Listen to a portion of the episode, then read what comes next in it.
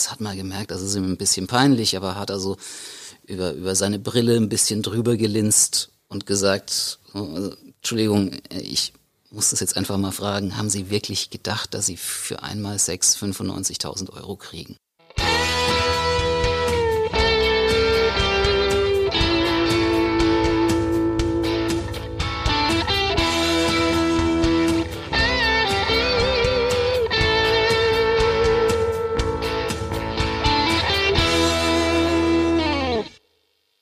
Liebe Zuhörerinnen und Zuhörer, ich begrüße Sie wieder ganz herzlich zu unserem Podcast Alles Böse.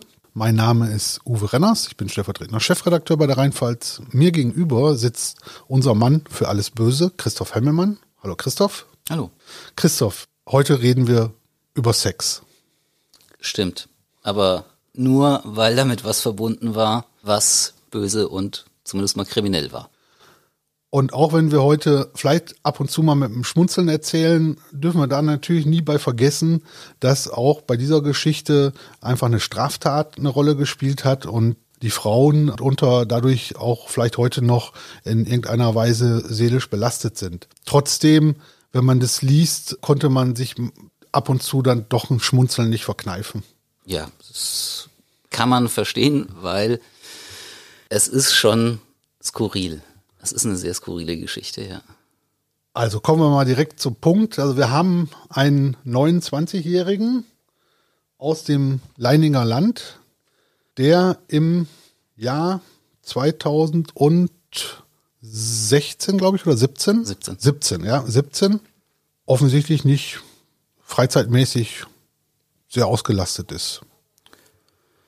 Er hat sich zumindest kreative Freizeitbeschäftigungen einfallen lassen. Ja. Wie sahen die aus? Er hat Frauen online angeschrieben und hat ihnen Geld für Sex angeboten. Und zwar richtig hohe Summen.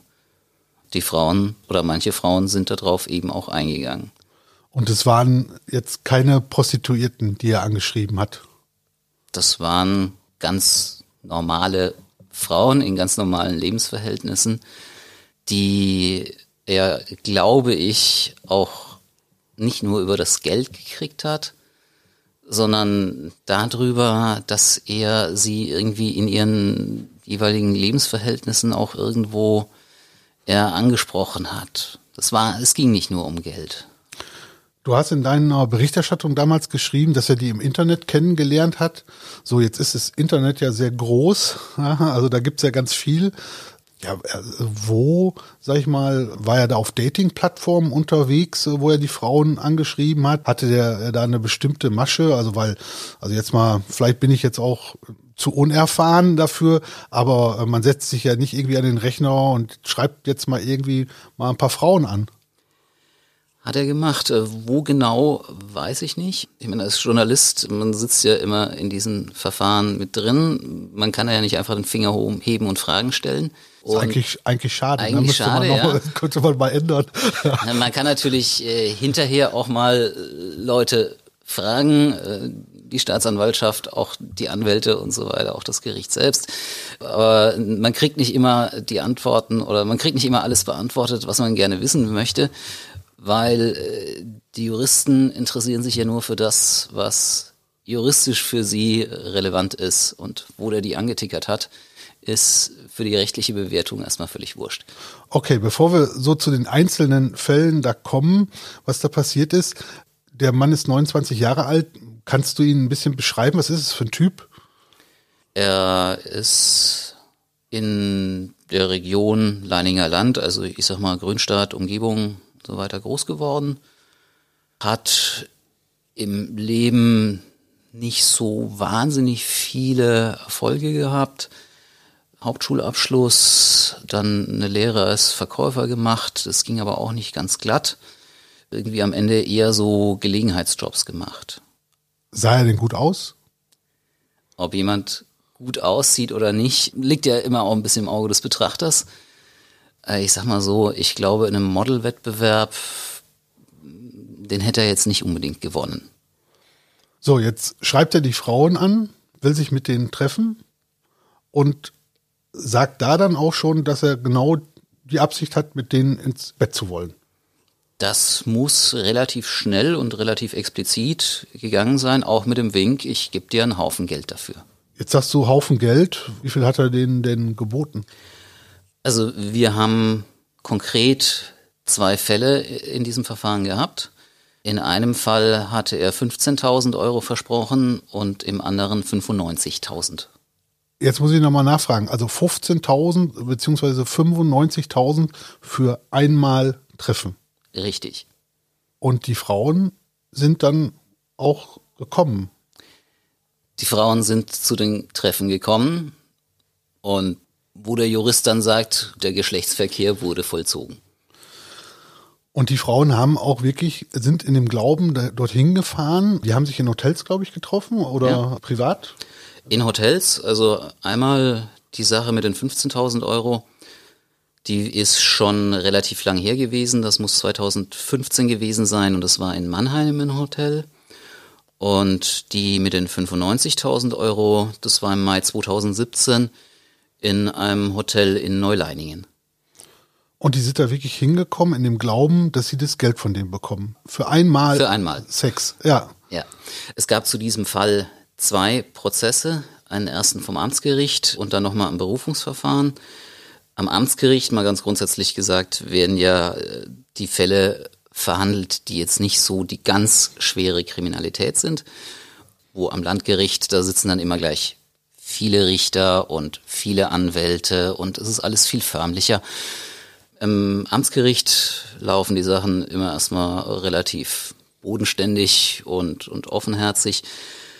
Ich kann mich da an die Szene erinnern, da saß also wirklich so ein älterer, lebenserfahrener, ein bisschen hemdsärmlicher Amtsrichter, der da diese Frau, bei der es um die 95.000 Euro gegangen war, als Zeugin vernommen hatte und irgendwann, das hat man gemerkt, das ist ihm ein bisschen peinlich, aber hat also über, über seine Brille ein bisschen drüber gelinst und gesagt, also, Entschuldigung, ich muss das jetzt einfach mal fragen, haben Sie wirklich gedacht, dass Sie für einmal Sex 95.000 Euro kriegen?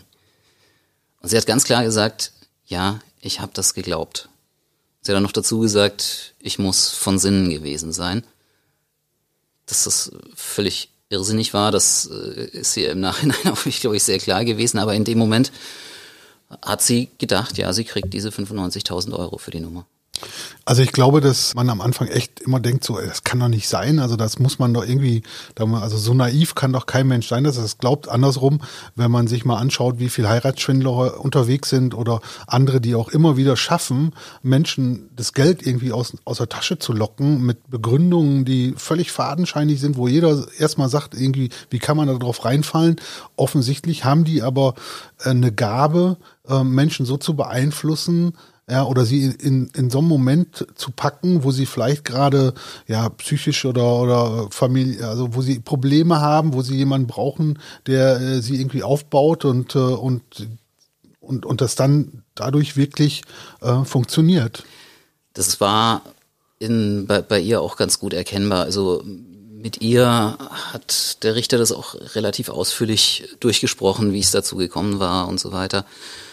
Und äh, sie hat berichtet, der Angeklagte, der hat sich bei ihr unter dem falschen Namen Alex Klein gemeldet und hat gesagt, er sei ein reicher Unternehmersohn aus Worms und er habe ein Kind, die Beziehung sei aber in die Brüche gegangen, er sei jetzt auf der Suche nach was Neuem und aber er steht von der Familie her so unter der Fuchtel, aber Geld hat er genug und da kann sie gerne auch diese Riesensumme haben. Das ist nicht das Ding für ihn. Also der, unter uns gesagt, so, der hat richtig einen auf dicke Hose gemacht. Ja, aber gleichzeitig hat er ihr da viel von ihrer eigenen Situation gespiegelt, weil sie eben auch bei ihr auch gerade eine, eine Beziehung in die Brüche gegangen war und sie, sie hat gesagt, sie sie, sie hat sich so von dem verstanden gefühlt, weil es dem doch genauso ging wie ihr. Und das war, glaube ich, ich meine, ich vermute, dass, dass ihr jemand so viel Geld bietet, das hat ihr natürlich schon irgendwie geschmeichelt. Aber gekriegt hat er sie dann eben auch über dieses, äh, hey, wir sind doch irgendwie in der gleichen Situation, uns geht's so ganz ähnlich, wir verstehen uns so gut. Ja, ich glaube, es gibt immer wieder Situationen im Leben, wo Menschen für Dinge anfällig sind, die sie unter normalen Umständen nie tun würden. Und dass er das schafft, ich sag mal, sich Punkte aus dem Leben seiner Opfer rauszugreifen und da anzusetzen und sie darüber dann zu kriegen, das hat man auch in anderen Fällen dann gesehen. Jetzt hat er die dann eingeladen, haben sich im Hotel getroffen, haben dann ihr Schäferstündchen da abgehalten. Ja. Und dann? Also nach wohl etwa einer Stunde war das erledigt. Und dann hat er ihr erzählt, er müsste sein Auto umparken. Das stehe irgendwie an einer Stelle, wo er es nicht über Nacht stehen lassen kann. Und er müsste dafür nochmal kurz weg. Und dann war er weg. Irgendwann ist sie dann eben auch gegangen. Und dann hat er sich aber noch mit SMS bei ihr gemeldet und hat ihr erklärt, ja, also Neuleiningen, das ist ja so verwinkelt mit den kleinen Gästchen und so weiter und er musste da mit seinem Auto Umwege fahren und dann ist er auch noch in eine Polizeikontrolle gekommen und ewig aufgehalten worden. Und er ist erst wieder zurück zum Hotel gekommen, als sie schon weg war. Also Lügen kann er super. Offensichtlich. Ich glaube, äh, sie hat da dann schon geahnt, dass er sie abgezockt hat, aber da war sie noch so ein bisschen drauf, vielleicht stimmt's ja sogar. Vielleicht äh, ist er wirklich so irgendwie beim Umparken äh, zu lange aufgehalten worden. Hatte das Hotel denn bezahlt?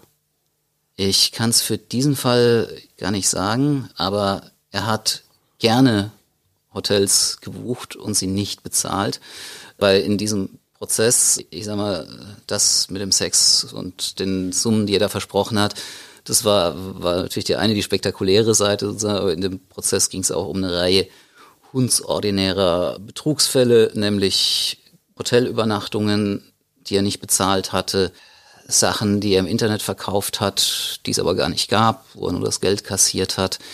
Wie hat er noch ein Sky-Abo, glaube ich, einfach auf den Namen von jemand anderem abgeschlossen gehabt? Lauter, lauter solche Dinge. Das war ja nicht die einzige Frau, die er da, sag ich mal, ins Bett bekommen hat mit seinen Versprechungen. Kommen wir aber nochmal zu der jetzt in dem Mannheimer Hotel zurück. Ist die selbst zur Polizei gegangen und hat es angezeigt? Die, die ist zur Polizei gegangen, ja. Also in, bei der, die zu ihm in das Hotel nach Neuleiningen gekommen war, da gab es auch noch sowas wie ein Nachspiel. Die hatten sogar einen, einen richtigen Vertrag aufgesetzt. Ich sag mal, jemand, der sich juristisch ein bisschen auskennt, hat schnell gemerkt bei diesem Text, das ist nur pseudo-juristisch, aber auf den ersten Blick hat sich dieser Vertrag also total juristisch ernsthaft gelesen. Und da war also drin gestanden, dass er sich verpflichtet, diese 95.000 Euro zu bezahlen. Und es war auch drin gestanden, dass er sich dazu verpflichtet, oder dass beide sich dazu verpflichten, Stillschweigen über diese Sache zu bewahren. So wie in den Zeitungsanzeigen, wenn unten drunter steht, Diskretion erwünscht. Genau. Er hat aber nicht nur in Bezug auf die zu zahlende Summe gegen den Vertrag äh, gebrochen, sondern offensichtlich auch in Bezug auf die Verschwiegenheit. Die Frau kam auch aus der Region. Er wiederum hat in einem Verein Sport gemacht und sie ist irgendwann von Leuten aus diesem Verein angesprochen worden, sie hätte doch mal was mit dem einen aus ihrem Verein gehabt. Und so hat sie auch herausgefunden, wer dieser angebliche reiche Unternehmersohn Alex Klein wirklich ist. Lügen haben kurze Beine. Ja, es ist ja auch nicht so, dass er damit jetzt zum ersten Mal vor Gericht gelandet äh, gewesen wäre. Da hatte es Jahre vorher schon mal ein Verfahren gegeben und da war es waren solche Nummern auch schon mit drin gewesen. Der hatte es äh, also schon Jahre vorher irgendwie mal geschafft, dass er einer Frau aus Leverkusen 30.000 Euro versprochen hat. Dafür, dass sie einmal Sex mit ihm hat und die ist damals in einen Fernbus gestiegen, zu ihm hier in die Pfalz gefahren und die haben sich dann auf irgendeinem Skaterplatz vergnügt. Und dann hast du geschrieben über eine Frau aus Bremen, eine Kinderkrankenschwester aus Bremen. Da ist er dann auch noch weitergegangen. Da ist er, beziehungsweise da hat sich die Sache ein bisschen anders entwickelt einfach. Also auch die hat er erstmal mit dieser Nummer angeschrieben. Ich weiß nicht wie viel, aber auch wieder einen ordentlichen Batzen Geld für einmal Sex geboten. Die ist darauf auch irgendwie eingegangen, aber das ging dann schnell Richtung von doch von einer richtigen Beziehung. Richtige Beziehung in der Form, dass sie wirklich dann, das muss so im Sommer 2017 gewesen sein, regelmäßig an den Wochenenden und so zu ihm in die Pfalz gekommen ist. Die dann hier Ausflüge in der Region gemacht haben, auch in Hotels, Ferienwohnungen und so weiter übernachtet haben, weil er hat bei seinen Eltern gelebt. Die hat die sogar kennen, die hat seine Familie kennengelernt. Aber dass man da jetzt als junges Pärchen nicht so unbedingt bei der Familie übernachtet, das hat sich dann halt irgendwie auch aus den Umständen ergeben. Bei ihr war es dann so, dass sie nach einigen Wochen festgestellt hat, dass ihr ein Haufen Geld fehlt.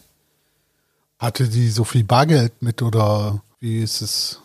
Also der Vorwurf, den sie ihm dann gemacht hat, war, dass er ihre Geheimnummern für die Bankkarten erspäht hatte und dann fröhlich immer von ihrem Konto alles bezahlt hat, wenn sie zusammen unterwegs waren und angeblich er bezahlt oder auch, wenn er einfach Sachen für sich gekauft hat.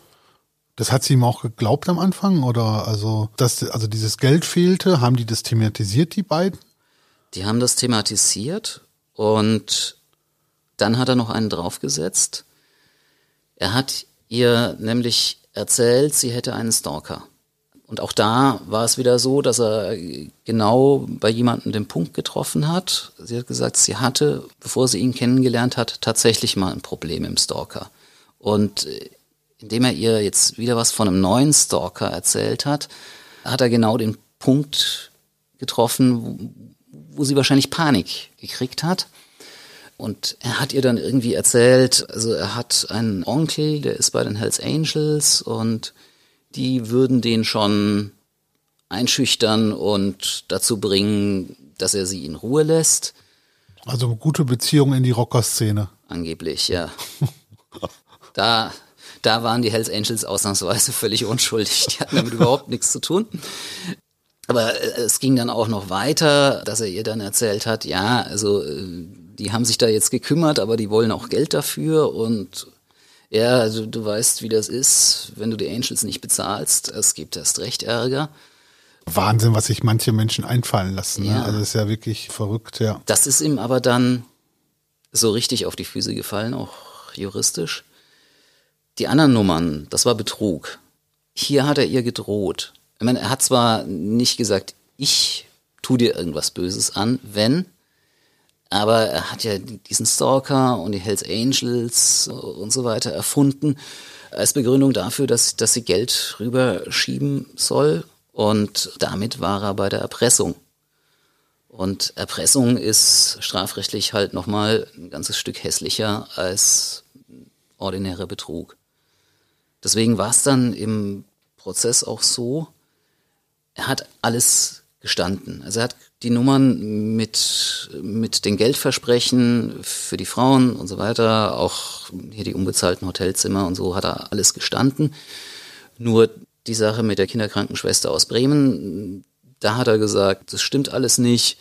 Sie wusste, dass er in Wirklichkeit gar kein Geld hat. Sie hat ihm ihre Karte gegeben, hat gesagt, bezahl ruhig damit. Das wäre also alles mit ihrem Einverständnis gewesen. Und von daher, also da hätte er, da hätte er jetzt nichts angestellt, was man ihm juristisch irgendwie vorwerfen kann. Du sagst gerade, er hat alles gestanden, äh, bis auf die eine Geschichte. Er hat den Frauen auch eine Entschädigung angeboten. Er hat den Frauen eine Entschädigung angeboten. Im Grunde musste er das auch, weil rechtlich war das, was da gelaufen ist, Prostitution. Auch wenn das die Frauen selbst so wahrscheinlich nicht aufgefasst haben, aber ich habe mich dann da auch nochmal schlau gemacht. Also selbst wenn jetzt zum Beispiel jemand einer anderen Person eine Reise spendiert, sagt, gut, wir machen zusammen eine Kreuzfahrt, ich zahle, aber in der Kabine stehst du mir zur Verfügung und die andere Person lässt sich darauf ein, das ist Prostitution im rechtlichen Sinn. Und früher war das ja so, Prostitution war, war sittenwidrig, die Verträge waren nicht gültig, da konnte man hinterher nichts einfordern. Aber das ist ja nicht mehr so. Das ist ein Dienstleistungsvertrag, der zustande kommt. Und wenn die Dienstleistung erbracht worden ist, dann muss die auch bezahlt werden. Jetzt kommt an der Stelle juristisch dieses Problem rein. Gut, da waren diese Summen 95.000 Euro, 15.000 Euro äh, vereinbart. Das wiederum, das sind so irre Summen, die kann man dann hinterher trotzdem nicht einfordern. Aber für das, was die Leistung wert war. Was ist denn so eine Stunde dann wert? Das mussten die Juristen ja auch erstmal rausfinden. Und die haben dabei auf dieses frühere Verfahren zurückgegriffen, wo zum Beispiel die Sache mit der Frau aus Leverkusen gewesen war, die da angereist war. Und schon damals ähm, hatte man eben gesagt, okay, dann müssen wir jetzt mal bestimmen, was so einmal Sex wert ist. Ja, wie bringt man das in Erfahrung? Okay, äh, da muss man wohl mal bei einem Bordellbetreiber nachfragen. Und die haben damals tatsächlich Ludwigshafener Bordellbetreiber quasi als Sachverständigen sich geholt und haben den gefragt, okay, was für Preise sind denn so üblich? Und der hat damals gesagt, einmal oral oder vaginal 200 Euro. Und das war dann so der Richtwert, an dem man sich da im, im Verfahren auch gehalten hat. Jetzt war es so, der Angeklagte, der hatte den Frauen als Wiedergutmachung 500 Euro angeboten. Die Staatsanwältin hat dann am Ende gesagt, naja gut, wir haben hier so die 200 Euro. Er hat von sich aus gesagt 500 Euro. Und dann kam der Satz, dann halten wir uns doch mal an die 500 Euro und gehen davon aus, dass die Frauen eine überobligatorische Leistung erbracht haben. Ins Deutsche übersetzt, die Staatsanwältin hat gesagt, na ja, dann waren die Frauen halt so gut, dass es 500 Euro wert war. Am Ende im Urteil, im, im Berufungsverfahren, ist man dann auf die 200 Euro wiedergegangen. Die Frau, die mit ihm im Neuleiningen im Hotel gewesen war, die hatte allerdings von vornherein gesagt, sie will überhaupt nichts dafür. Die aus Mannheim, die hatte gesagt, sie nimmt das Geld. Also die muss die 200 Euro dann irgendwie bekommen haben. Jetzt hattest du in deiner Berichterstattung so einen kleinen Nebenaspekt, den ich ganz interessant fand, dass ja das Geld, was dort, sag ich mal, dann gezahlt wird, ja auch eigentlich steuerpflichtig ist. Das ist richtig. Es gibt aber eine, eine, eine Freigrenze. Also insofern war das vielleicht auch sogar irgendwie nett, dass das Gericht dann gesagt hatte, okay, wir lassen es bei 200, weil ab 255 hätte die Empfängerin dann wohl bei der Steuer angeben müssen. Das heißt, wenn die die Frau aus dem Hotel in Mannheim jetzt die 500 tatsächlich gekriegt hätte, hätte die das zumindest theoretisch dann irgendwie auch noch im Finanzamt verklickern müssen. Also dann wäre es bei der Einkommensteuererklärung äh, beim Finanzamt in Mannheim einmal einmalige Dienstleistung mit 500 Euro dort berechnet werden müssen. Ja, okay. Also sie, sie war nicht aus Mannheim, es wäre ein Finanzamt im Schwäbischen gewesen. Ah, okay. wobei die, die Komplikationen da ja äh, theoretisch auch noch weiter hätten gehen können, weil Prostitution ist in Deutschland zwar völlig legal und auch ne, rechts, rechtsgültige Dienstleistungsverträge sozusagen, aber eigentlich muss man, wenn man der Prostitution nachgehen will, sich vorher anmelden bei Gesundheitsamt und so weiter. Das gilt so seit Juni 2017. Die Sache im Hotel in Neuleiningen war kurz vorher. Wenn es ein bisschen später gewesen wäre, äh, hätte sozusagen ob das irgendjemand dann interessiert hätte, ist nochmal die andere Frage. Aber hätte die Frau eigentlich das Problem gehabt, dass sie sozusagen illegaler Prostitution nachgegangen gewesen wäre, weil sie das nicht vorher beim Gesundheitsamt angemeldet hatte. Interessant. Ja. ja. Also das heißt, wenn die Geschichte heute so nochmal passieren würde, dann könnte das durchaus möglich sein, dass die Frauen selbst dann auch noch, ja zumindestens, ähm, ich meine, Ordnungswidrigkeit etc. oder in der Art irgendwas begangen, begangen hätten. Ja, okay. Jetzt ist er verurteilt worden im ersten Verfahren zu drei Jahren und zehn Monaten. Da waren jetzt aber nicht nur diese, diese Fälle, über die wir jetzt gerade geredet haben, dabei, sondern auch irgendwie noch andere Betrugsfälle. Ne? Ich glaube, irgendwie die Betrugsfälle, hat, hat irgendwelche Handys verkauft ja, ja, und, und, und Sky-Abos. Genau. Haben, haben die das in den Prozess alles in, in eins gepackt? Ja, also das läuft in Deutschland immer ein bisschen komplizierte Geschichte, wenn mehrere Straftaten zusammenkommen. Also aus anderen Ländern kennt man das ja, dass Leute zu 158 Jahren Gefängnis äh, verurteilt werden, weil da einfach nur jede einzelne Straftat genommen wird, dafür wird eine Strafe festgelegt und dann rechnet man das einfach zusammen. Kommen natürlich teilweise auch wirklich sehr skurrile Sachen dann raus. In Deutschland läuft's anders. In Deutschland guckt man auch für jede einzelne Straftat, für die jemand verurteilt wird, was für eine Strafe gäbe es denn, wenn er nur das gemacht hätte. Das ist aber erstmal nur eine Rechenübung. Dann geht man her und nimmt die Tat, für die es die höchste Einzelstrafe gäbe. So, und die ist dann erstmal der Ausgangspunkt und dann wird für die anderen Strafen noch ein bisschen was obendrauf geschlagen. Aber das ist dann immer nur noch so ein Zusatzklacks. Das heißt, bei ihm das Wichtigste war die Erpressung mit der Kinderkrankenschwester aus Bremen. Und dann wurde da eben noch mal was dafür draufgeschlagen, dass er diese Betrugsgeschichten mit den Frauen, die er ins Bett gekriegt hatte, und die anderen Vermögensbetrügereien, sage ich mal, mit den unbezahlten Hotelzimmern, Handys und, und so weiter. Also er ist zu drei Jahren und zehn Monaten verurteilt worden. Dann ist er in Berufung gegangen. Das Urteil noch ein bisschen abgemildert. Ja, wobei, also das ist nochmal eine Sache die ist schon skurril gelaufen, beziehungsweise man kann sagen, er oder sein Anwalt, die haben das schon geschickt gemacht.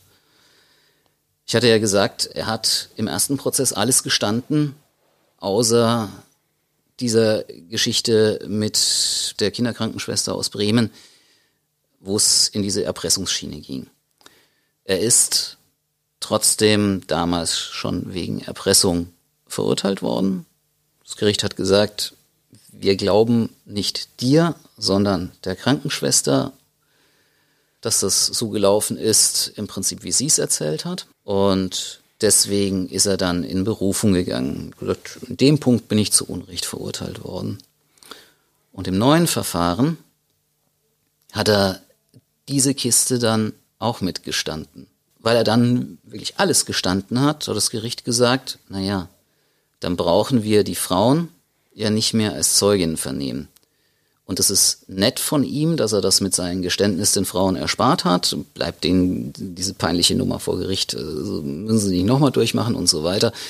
Dafür kriegt er jetzt nochmal eine etwas mildere Strafe. Und so sind sie im zweiten Verfahren dann bei drei Jahren rausgekommen. Das Skurrile ist ja, aber dass er ja sozusagen die Möglichkeit, dass die Frauen nochmal vor Gericht müssen, überhaupt nur bestand weil er beim ersten Mal geleugnet hatte, was er jetzt beim zweiten Mal gestanden hat. Also das war, das war skurril. Und diese drei Jahre sind, die musste er auch verbüßen oder sind die auf Bewährung? Die muss er verbüßen. Alles in Deutschland, alles was über zwei Jahren liegt, geht nicht, geht nicht als Bewährung. Das war auch bitter äh, insofern. Er ist mittlerweile Vater eines Kindes, eine richtige Beziehung, sage ich mal. Diese, die, die, diese Frau, das Kind, die waren mit, mit im Gerichtssaal und äh, die Mutter seines Kindes hat natürlich schon drauf gehofft, dass er da irgendwie mit einer Bewährung oder ähm, irgendwas Mildem jedenfalls davon kommt. Gut, für die Frauen, die er dort, sag ich mal, abgezockt hat, äh, für die war es wahrscheinlich zumindest ein, ein wenig Genugtuung. Und danach äh, wird denen sowas auch nicht wieder passieren. Christoph, vielen Dank für die Geschichte. War mal was ganz anderes, aber auch mal ganz interessant. Äh, ich freue mich äh, auf unser nächstes Treffen und bin gespannt, welche Geschichten du da mitbringst. Und bis dahin alles Gute und ähm, bleiben Sie gesund. Tschüss.